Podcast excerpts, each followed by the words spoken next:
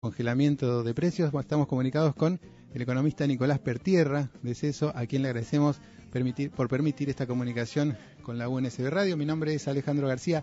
Hola Nicolás, muy buenos días. Hola, buenos días Alejandro, ¿cómo estás?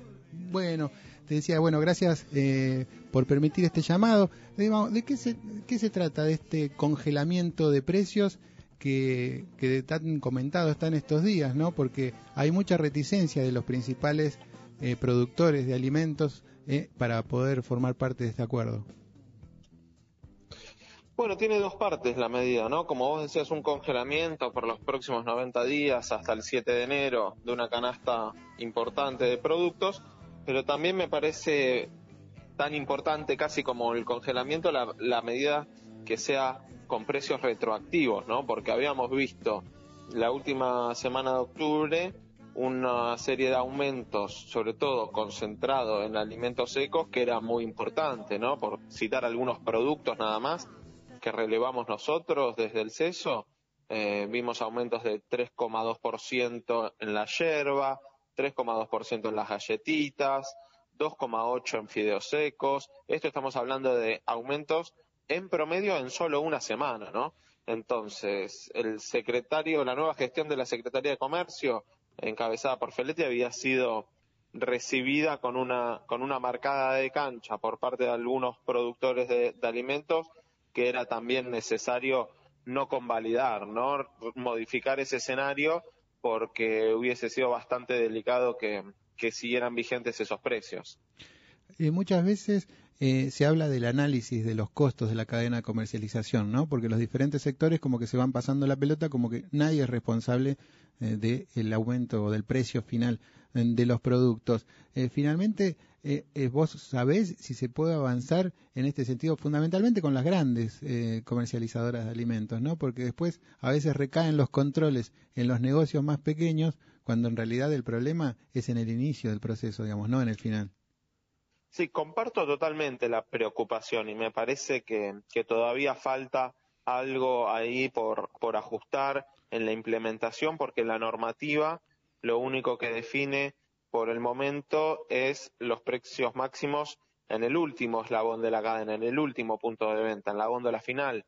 Y mm, por ahí un pequeño autoservicio o supermercado de cercanía, no una gran cadena, tiene que ir al distribuidor y por ahí el distribuidor le pone un precio que es mayor a lo que lo tiene que terminar vendiendo, ¿no? Entonces me parece que ahí falta todavía eh, un trabajo y una, y una regulación más fina de los otros eslabones de la cadena, porque si no queda excesivamente la carga sobre, sobre el último punto de venta y, y lo cierto, como vos decías muchas veces, eh, no, no, no hay, por lo menos en la en la implementación diseñada una garantía sobre, por ejemplo, el precio a los que venden los productores, ¿no? Que, sabemos que buen resultado han tenido el último año porque sus balances han sido buenos en 2020, incluso mejores que los de 2018 y 2019, donde habían tenido pérdidas, habían tenido balances en rojo. Bueno, en 2020 pudieron revertir eso, así que sabemos que de alguna manera eh, incluso en 2020, rigiendo un esquema de precios máximos, eso no les impidió tener una, una ganancia económica que no habían tenido los años anteriores. Nicolás, este congelamiento de precios fue anunciado en principio por un plazo de 90 días. A tu criterio, eh, digamos, esto es algo más como, digamos, bueno, paremos la pelota acá y en base a eso eh, veamos dentro de 90 días de cómo seguimos. Eh, ¿Qué medidas, a tu criterio, podrían colaborar para evitar esta escalada eh, tanto inflacionaria, pero fundamentalmente en lo que es el tema de alimentos, ¿no? Porque hay determinados bienes que uno tal vez, eh, la mayoría de la sociedad puede eh, evitarlos o no, eliminarlos, pero el alimento es imposible, ¿no? Entonces, digamos, después de estos 90 días, ¿qué es lo que podríamos estar llegando a esperar?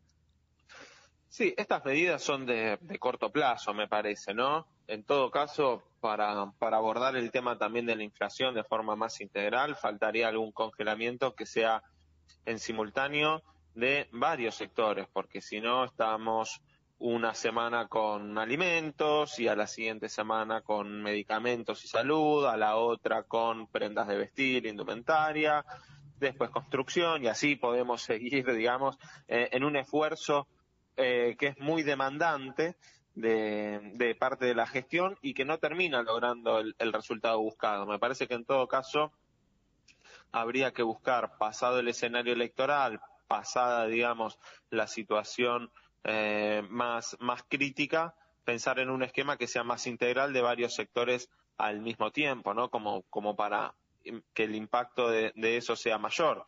Porque después en los alimentos, el otro horizonte de trabajo es más en el mediano y largo plazo, ¿no? Eh, fortaleciendo un sector que hoy tiene una capacidad productiva más pequeña, que hoy no alcanza a abastecer el mercado de alimentos y que la complicación que tiene es que no tiene el acceso a, ese capital, a esa maquinaria para producir en la cantidad que, necesita la población de todo el país, ¿no?